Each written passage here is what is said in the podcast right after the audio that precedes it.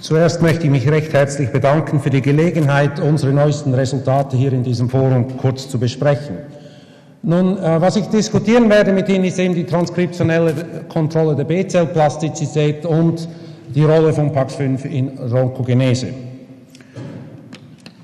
Aber bevor ich Ihnen erkläre, was wir, äh, was wir äh, gefunden haben, muss ich Ihnen ein paar Grundlagen erklären. Sie wissen alle, dass die Erbsubstanz in den Genen kodiert ist und dass diese, äh, diese Gene überschrieben werden müssen in eine Messenger-RNA äh, mittels diesem Transkriptionsprozess und diese Messenger-RNA wird dann letztendlich in ein Protein äh, übersetzt und äh, vollführt dann die entsprechende Funktion in der Zelle. Nun, wie wird denn ein Gen transkribiert? Wir haben etwa 25.000 Gene in einer einzigen Zelle und äh, diese Gene müssen äh, da muss es ein Startsignal geben, damit überhaupt so ein Gen überlesen werden kann. Und das ist im Normalfall die RNA-Polymerase. Nur die RNA-Polymerase weiß nicht, wo sie sich hinsetzen soll, welches von diesen 25.000 Genen überschrieben werden äh, sollen. Und deshalb braucht es die sogenannten Transkriptionsfaktoren, die sitzen an Kontrollregionen, die äh, dem Gen vorgeschalten sind und diese Transkriptionsfaktoren holen dann die RNA-Polymerase an die richtige Stelle heran, schieben sie an, sodass nachher in Messenger überschrieben werden kann, dass dieses Gen dann abgelesen wird. Nun, ein Transkriptionsfaktor, den ich mit Ihnen heute diskutieren möchte, ist eben der Transkriptionsfaktor mit dem Namen PAX5. Und dieser Faktor ist ganz wichtig für die B-Zell-Differenzierung. Die ist hier kurz schematisch dargestellt. Die beginnt bei der hämatopoetischen Stammzelle, die dann zuerst zu einem sogenannten, auf Englisch heißt das Common Lymphoid Progenitor differenziert. Diese Zelle kann noch alle Lymphozyten, äh, aus, aus der können alle Lymphozyten hervorgehen. Wichtig ist, wenn diese Zelle in die B-Zellreihe eintritt, dann wird PAX5 aktiviert von der äh, Vorläufer B-Zelle bis zur äh, maturen B-Zelle ist PAX5 äh, angeschalten.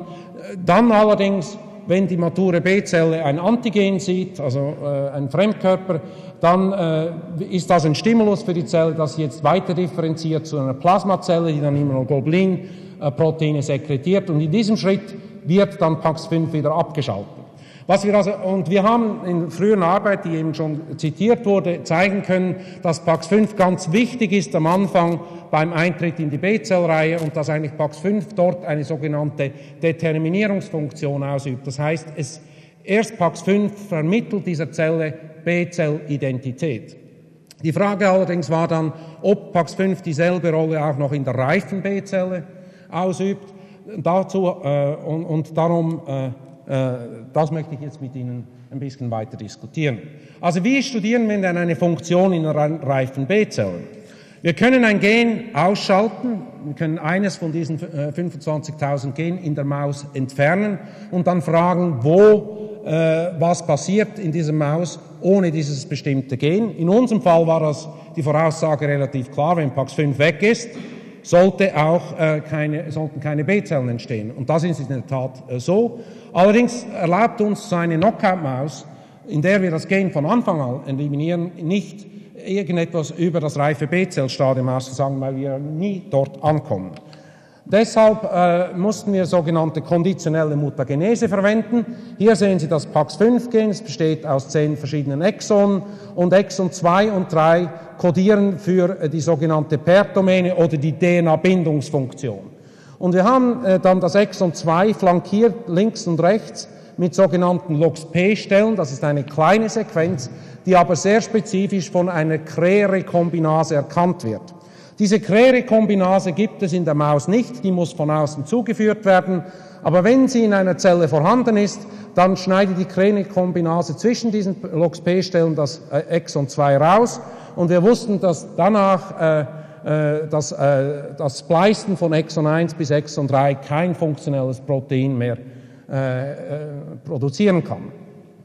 Also auf der einen Seite müssten wir ein konditionelles Allel herstellen, äh, das allerdings wie sich wie ein Wildtyp-Allel benimmt, bis zu dem Zeitpunkt, wo die Krähe-Kombinase exprimiert wird in der Zelle.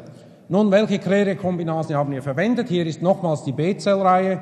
Und was wir verwendet haben, ist das sogenannte CD19-Gen. Und in dieses CD19-Gen wurde diese Krähe-Kombinase eingesetzt.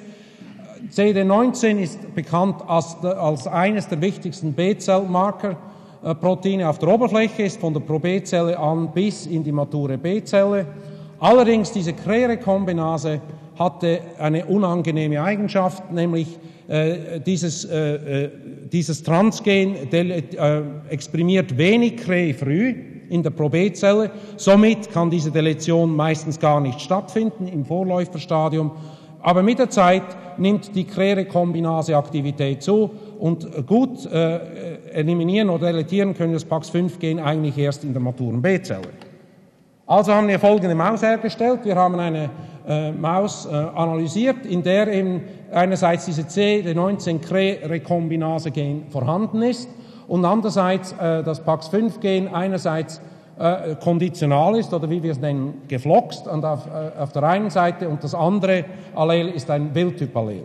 Nun, in dieser Maus deletieren wir über Krere-Kombinase dieses gefloxte Allel, aber es ist noch ein Wildtyp-Allel vorhanden, also somit die, äh, besitzt die Zelle immer noch PAX5-Aktivität.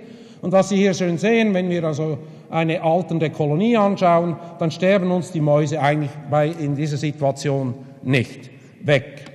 Allerdings sieht es ganz anders aus, wenn wir äh, CD19-Kret kombinieren mit einem PAX5 gefloxten Allel, das auf der, äh, wo das zweite Allel schon deletiert ist von Anfang an. Also hier, wenn wir das gefloxte Allel deletieren, dann, fällt, dann haben wir keine PAX5-Aktivität mehr in der B-Zelle. Und unter diesen Bedingungen sehen wir, dass uns die Mäuse wegsterben und die sterben im Schnitt, äh, sind 50 Prozent der Mäuse tot nach acht Monaten. Nun, dann die Frage war, woran sterben eigentlich diese Mäuse? Und das war also auch für uns, die äh, überhaupt nicht, nicht, viel mit Patholog Pathologie am Hut haben, äh, relativ klar, was hier passiert ist, wenn wir so eine solche Maus geöffnet haben.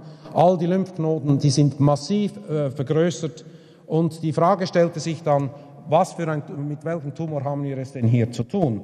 Zuerst schauten wir uns eigentlich das Infiltrationsprofil an und es war klar, dass fast jedes Organ, das wir angeschaut haben, massiv infiltriert war mit Lymphozyten. Hier schauen wir uns die Lunge an äh, und all diese blau gefärbten äh, Zellen, das sind eigentlich äh, äh, Lymphozyten, die hier nicht sein sollten. Also wir kriegen ein Lymphom, aber was für ein Lymphom kriegen wir? Nun, ich zeige Ihnen hier gleich äh, die, die Übersicht oder das Resultat. Das Resultat äh, unserer Analyse war, dass wir ein Lymphom äh, vorfinden, das eigentlich ein Vorläuferlymphom ist. Äh, nämlich in diesem Lymphom werden praktisch keine B-Zellmarker mehr exprimiert.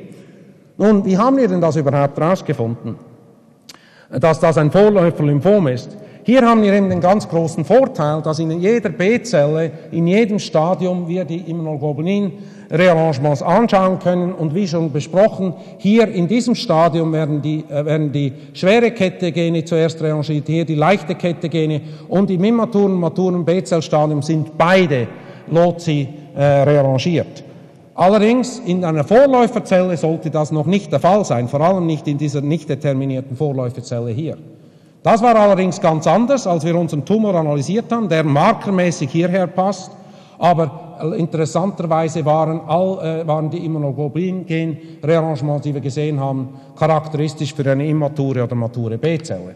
Also über Immunoglobulin-Rearrangements haben wir herausgefunden, dass, dass äh, hier deletiert wurde, hier wurde PAX5 deletiert, aber eigentlich haben wir, nach, haben wir einen Tumor erhalten, der einem Vorläufertumor entspricht. Also mit anderen Worten, durch PAX5-Verlust unter onkogener Situation ist äh, im Grunde genommen die B-Zelle dedifferenziert zu einer nicht determinierten Vorläuferzelle. Nun, die erste Schlussfolgerung davon ist, dass PAX5 eigentlich ein Tumorsuppressorgen ist, der äh, denn wenn wir es eliminieren, dann geht die Reise rückwärts und es entsteht ein Tumor. Aber die nächste Frage war natürlich, äh, hat das etwas mit dem Tumor zu tun, diese Dedifferenzierung? Oder ist es möglich, äh, dass, äh, oder ist es auch einer maturen B-Zelle, bevor überhaupt äh, sie transformiert ist, dass die dann auch den ganzen Weg zurück in ein Vorläuferstadium antreten kann? Nun, wir haben hier das gezeigt. Wir haben reife B-Zellen genommen und haben aus diesen B-Zellen das PAX5-Gen entfernt, ähnlich wie ich es Ihnen vorhin erklärt habe. Und wir haben dann diese Zellen gleich wieder injiziert, intravenös in eine Maus, äh, der das RAC2-Gen fehlt. Nun, RAC2 ist absolut notwendig, dass Immunoglobulin Immunoglobulingene und T-Zellrezeptogene rearrangiert werden können. Da die nicht rearrangiert werden in dieser Maus, gibt es keine B-Zellen in dieser Maus und auch keine T-Zellen. Und deshalb haben wir dann gefragt, was passiert mit diesen reifen B-Zellen, denen nun PAX5 fehlt, acht Wochen später in einer solchen Maus. Können wir zum Beispiel die T-Zellen wieder rekonstitu äh, rekonstituieren? Nun, was wir gefunden haben, ist in der Tat, wenn wir reife B-Zellen nehmen und den PAX5, äh, aus denen PAX5 entfernen, geht die Reise rückwärts wieder zu einem PAX5-defizienten Vorläuferstadium. Und diese Zellen finden wir jetzt finden wir im Knochenmark, dort, wo auch die B-Zell-Differenzierung oder überhaupt die Differenzierung der meisten hämatopoetischen Zellen stattfindet. Und wenn wir richtig liegen, dann sollte diese nicht de äh, de determinierte Zelle jetzt die Möglichkeit haben, äh, wieder in, in die T-Zellreihe einzutreten und T-Zell-Differenzierung in dieser reakdefizienten Maus rekonstituieren. Nun gibt es eine klare Voraussage.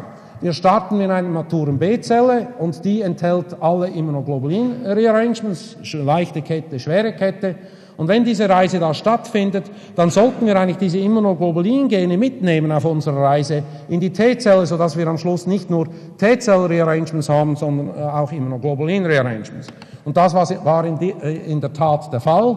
Und das hat uns äh, darauf, das war der schlagende Beweis, dass unsere Reise hier mit einer reifen B-Zelle gestartet hat, über Dedifferenzierung ins Knochenmark ging und nachher vorwärts in die T-Zellreihe. Nun, hier ist also die Zusammenfassung äh, des Befundes. Reife B-Zellen, wenn wir den PAX5 entnehmen, äh, äh, dedifferenzieren zu einer nicht determinierten Vorläuferzelle und von dort kann dann die Zelle wieder in andere Linien eintreten. Wir haben hier primär gezeigt, dass äh, sie in die T-Zellreihe eintreten können, wissen aber auch, dass sie Makrophagen herstellen können. Also es handelt sich hier also um Dedifferenzierung zu einem Vorläuferstadium nach PAX5-Verlust und dann äh, Differenzierung nach dem normalen Schema in einer anderen äh, Reihe. Äh, nun, Pax, äh, eine ganz wichtige Schlussfolgerung demzufolge ist, dass PAX5 in der Tat der kritische Regulator ist für B-Zellidentität. Denn sobald wir diesen Regulator wegnehmen, dann äh, weiß die Zelle gar nicht mehr, dass sie eine B-Zelle ist und differenziert wieder den ganzen Weg zurück äh, zu Vorläuferzellen.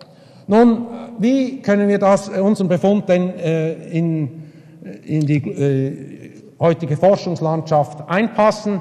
Also ich glaube, wir sind die Ersten gewesen, die bis heute es geschafft haben, über eine Gendeletion äh, eine Zelle äh, von einer Linie in eine Zelle einer anderen Linie umzuwandeln. Und in unserem Fall, wie ich schon erwähnt habe, geht das alles über D-Differenzierung. Aber andererseits ist es auch möglich, eine Zelle, eine Reifezelle von einer Linie in eine, eine Reifezelle einer anderen Linie durch sogenannte Transdifferenzierung äh, herzustellen. Nun, das tut man allerdings meistens nicht, indem man ein Gen eliminiert, sondern äh, eher dadurch, dass man neue Gene zufügt. Und das sicher bekannteste Experiment, das letzte Jahr äh, mehrfach publiziert worden ist, ist diese Konversion von Fibroblasten in pluripotente Stammzellen. Hier werden Fibroblasten eines Embryos genommen oder Fibroblasten aus, äh, aus, Schwanz, aus dem Schwanz einer Maus also das sind klar ausdifferenzierte Zellen und äh, Shinichi Nishikawa, äh, no, äh, Shinya Yamanaka äh, hat äh, das ganze Experiment äh, pioniert und hat herausgefunden, dass er vier Transkriptionsfaktoren braucht mit dem Namen MYC, OCT34, KLF4 oder SOX2. Und wenn er die alle gleichzeitig in eine Fibroblaste einführt, dann ist das genug, um diese Fibroblaste äh, nach bestimmter Zeit zu reprogrammieren, sodass eine induzierte pluripotente Stammzelle entsteht. Die benimmt sich fast äh, wie eine, äh, wie eine embryonale Stammzelle und das wurde dann auch getestet. Aus dieser Zelle kann man dann äh, hochchimäre Mäuse wiederherstellen und sogar äh, Keimbandtransmission äh, detektieren in der nächsten Generation. Ich glaube, ich will es hier bewenden lassen, äh, vielleicht noch die äh, vier Referenzen äh, erwähnen. Also in der Maus wurde gezeigt, dass in äh, dieses Konversion von Fibroblasten in pluripotente Stammzellen äh, möglich ist. Äh, bei Shinya Yamanaka und andererseits bei Rudienische Gruppe und dann chinesische Yamanaka konnte nochmals im humanen System das genau gleiche zeigen. Man kann auch mit humanen Fibroblasten das gleiche durchspielen. Und äh, James Thompson hat dasselbe in Amerika gezeigt. Sicher ein bahnbrechender Erfolg der Transdifferenzierung mittels Transkriptionsfaktoren. Es wird sicher das Erstzellgebiet revolutionieren. Allerdings muss ich hier auch gleich erwähnen, äh, dass diese Faktoren zum Teil onkogen sind, vor allem Mück ist ein onkogen. Und es, äh, die, äh, es, wird jetzt wichtig sein, in der nahen Zukunft herauszufinden, wie man diese Faktoren einschleusen kann, ohne dass die permanent in der Zelle drin sind, dass man transient die vielleicht einführt, bis die Reprogrammierung stattgefunden und dass sie nachher wieder verschwinden, sodass wir hier nicht noch zusätzliche Gene in der induzierten pluripotenten Stammzelle vorhanden haben. Wenn das uns gelingt, ist das ein Riesendurchbruch für die Medizin, weil solche Zellen, vor allem wenn sie aus dem humanen System kommen, können dann für Gewebe oder für Zellreplacement verwenden werden. Man könnte dann ES-Zellen in neuronale Stammzellen, äh, in neuronale Zellen oder andere Zelltypen umwandeln. Gut, mit dem möchte ich es bewenden lassen. Danke nochmals äh, vielmals für Ihre Aufmerksamkeit.